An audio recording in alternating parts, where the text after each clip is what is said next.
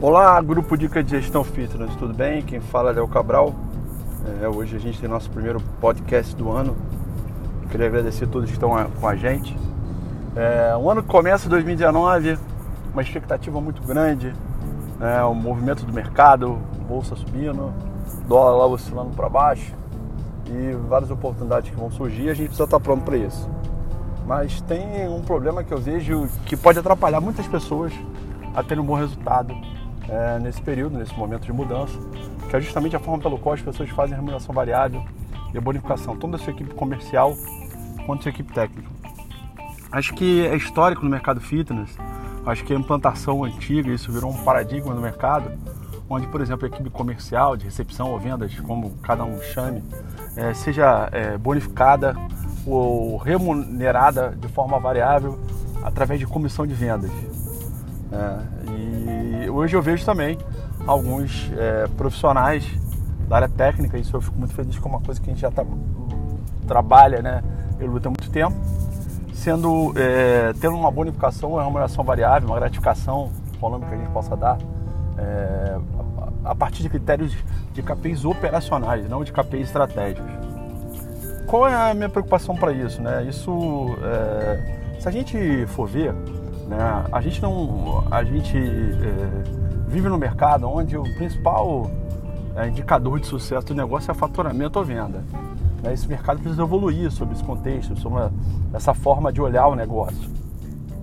E aí, é, sobre essa perspectiva, né, a gente traz uma série de reflexões importantes, porque quando eu remunero a minha equipe comercial, uma equipe de venda e recepção, ou a minha equipe técnica, de forma é, dicotômica, por critérios diferentes, mas sem que eu tenha um gatilho que estimule que isso aconteça, eu posso estar trazendo um, um prejuízo para a saúde financeira do negócio.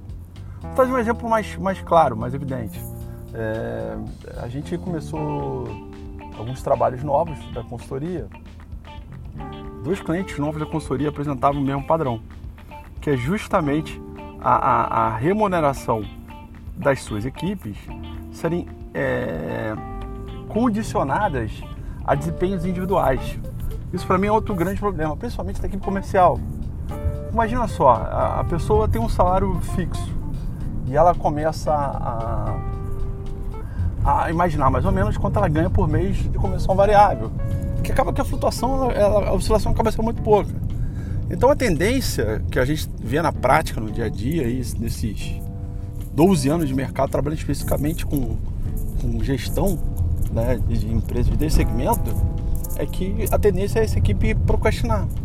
Porque o cara já tem um valor fixo por mês, já tem aquele variável que ele espera, aqueles meses de alta ele ganha um pouco mais, e ele não se empenha de uma forma geral, raríssimas exceções, estou falando que isso é uma regra exclusiva, ele não se empenha para é, é, desenvolver um trabalho maior, aumentar a sua produtividade, melhorar seus processos de venda, estimular o aumento de visitação, executar os processos pós-venda, é, criar um, um, funil de vendas é, estratégico que não seja só dependente do marketing digital para acontecer e isso potencialize as vendas para que ele possa sair da zona de conforto.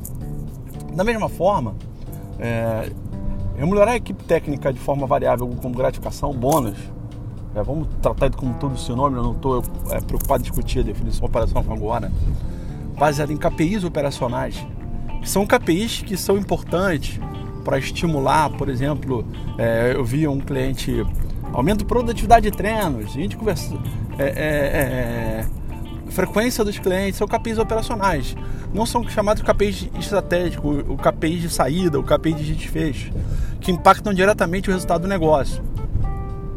E mas principalmente remunerar essas duas equipes, independente de qual seja o critério, sem que a unidade de negócio tenha atingido a sua meta financeira e a meta financeira não pode ser receita, né? ela precisa ser resultado. E aí resultado depende da forma com que a gente avalie, é, bit, da, é resultado final, é fluxo de caixa.